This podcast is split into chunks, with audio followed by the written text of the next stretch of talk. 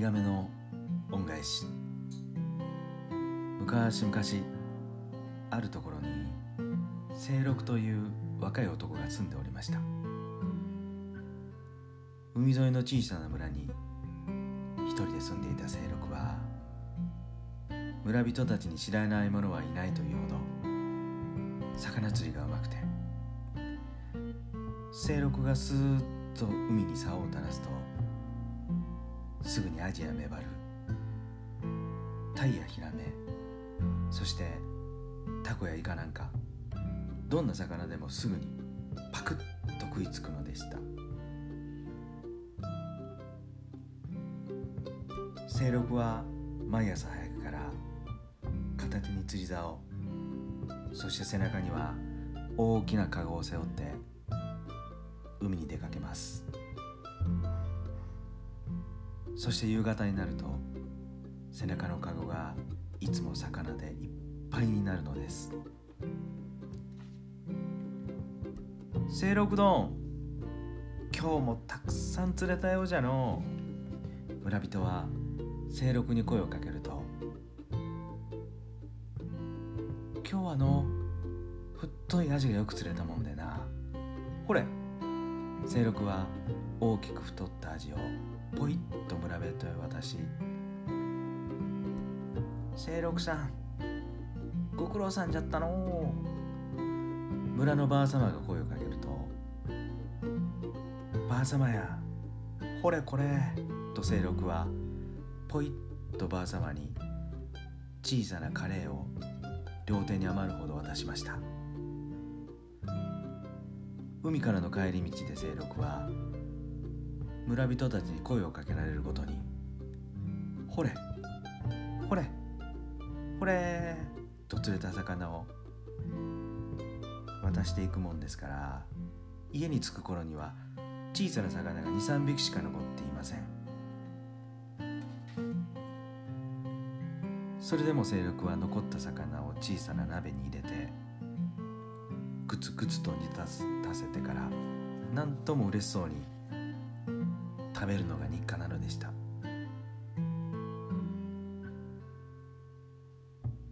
そして一人暮らしのある日。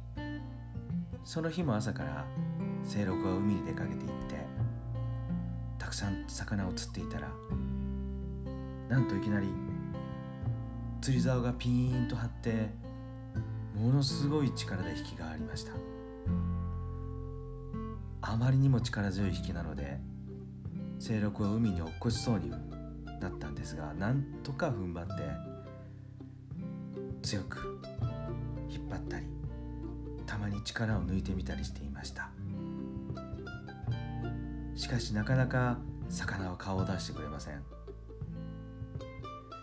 こいつは困った。よほどのでっかい魚なんだな。よし。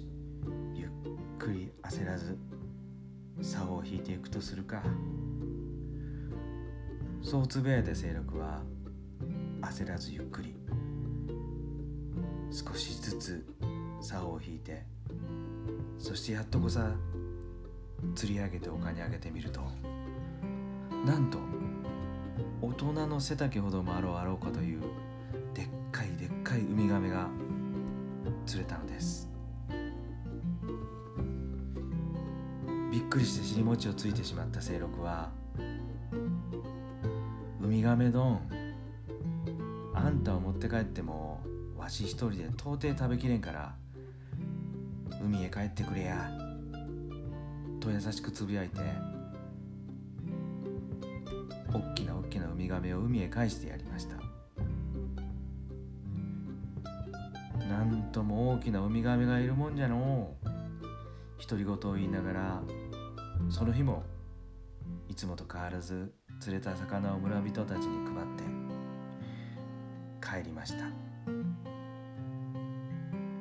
清六は今日半日大きなウミガメと戯れていた。疲れてしまったのでその夜はいつもより早めに眠ってしまいました。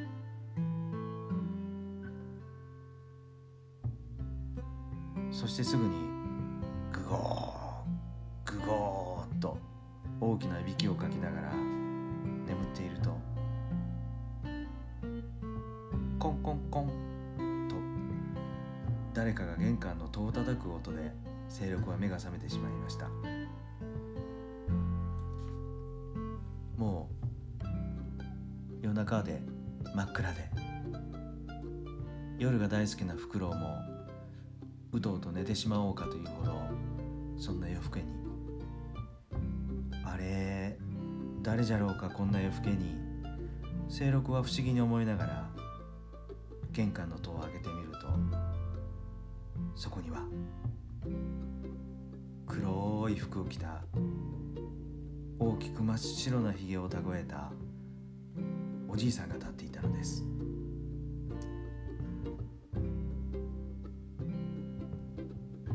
そのおじいさんは清六に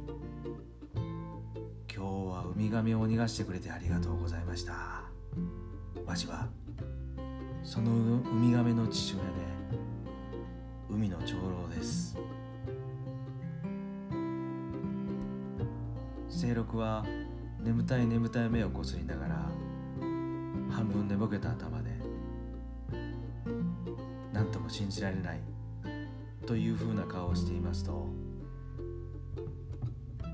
逃がしてくれたお礼にこれを差し上げます。困った時はこいつを思いっきり吹いてください。きっと清六さんの役に立つはずです。海の長老の差し出した手を見ると手のひらくらいの小さなホラ貝の貝殻でしたその貝殻をそーっと清六の手に渡すと軽く頭をペコリと下げて海の長老のおじいさんはその場ですーっと消えてしまいました。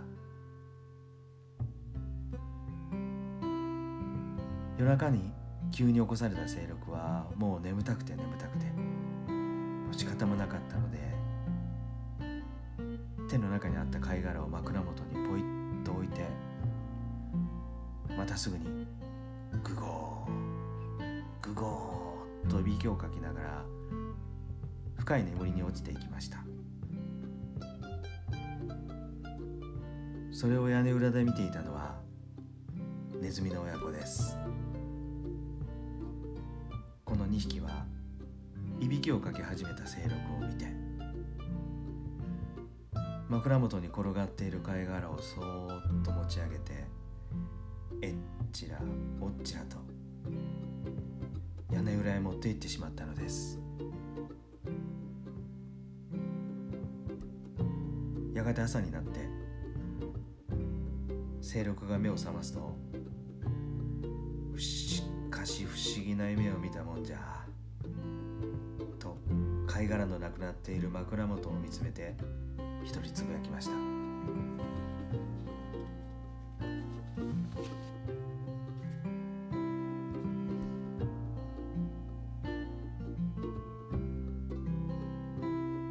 すっかり昨夜の出来事が夢だと思ってしまった清六はまたいつものように釣り竿を持って大きな顔をカゴを背中に担いで海へ出かけていったのです。そしてかれこれ10年の月日が流れ清六の家には働き者の嫁さんと生まれて間もないかわいいかわいい赤ちゃんが授かっておりました。しかしその年の夏半年以上も雨が降らず日照りが続いたもんで作物も全て枯れてしまいとうとう井戸の水まで枯れ果ててしまったのです。しかし一向に雨雲の気配もなくて村にも食べ物や飲む水さえもなくなってとうとう清六の家の赤ちゃんへ飲ませる嫁様の父さえ出なくなってしまったのです。わしらの可愛い赤ちゃんや。泣きながら子供を抱えている母親を見つめ途方に暮れていた清六の頭にコツンと片手ほどの貝殻が落ちてきたのです。その貝殻を見た清六は「あんれどこかで見た貝殻じゃのう」とつぶやきましたがどこで見たのかは思い出せません。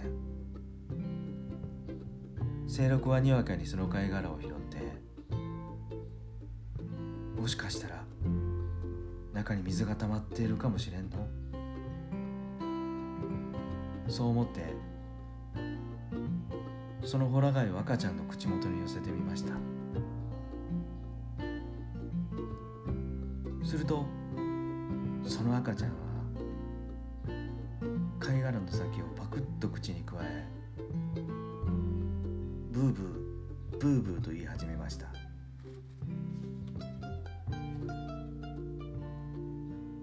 すると何としたことでしょう？村中にいや海の向こうにまで響き渡るようなブオーブオーブオーという大きな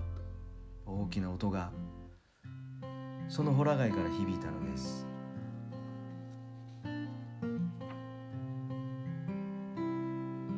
すると急に辺り一面真っ暗になったかと思うと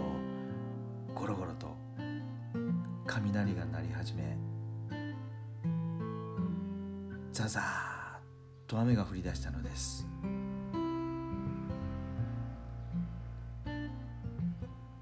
半年以上もお目にかかれなかった大粒の大粒の恵みの雨です。その雨は3日三晩続いて作物も井戸の水もたまって清六の嫁様や赤ちゃん村人たちも元気を取り戻しました。そういえばここでやっと清六はそのホラ貝の貝殻を見て昔逃がした大亀のことや夜中に訪れた白いひげのおじいさんのこと思い出しました。なんとまああれは夢ではなくて本当のことだったんじゃ。そして元気を取り戻した清六はまた次の日から海へ出かけ帰りにはたくさん釣れた魚たちを村人たちに配る。毎日を過ごし始めました。清六の家には働き者の嫁様と可愛い赤ちゃんそれから屋根裏には10匹に増えたネズミの家族が暮らしています。おしまい。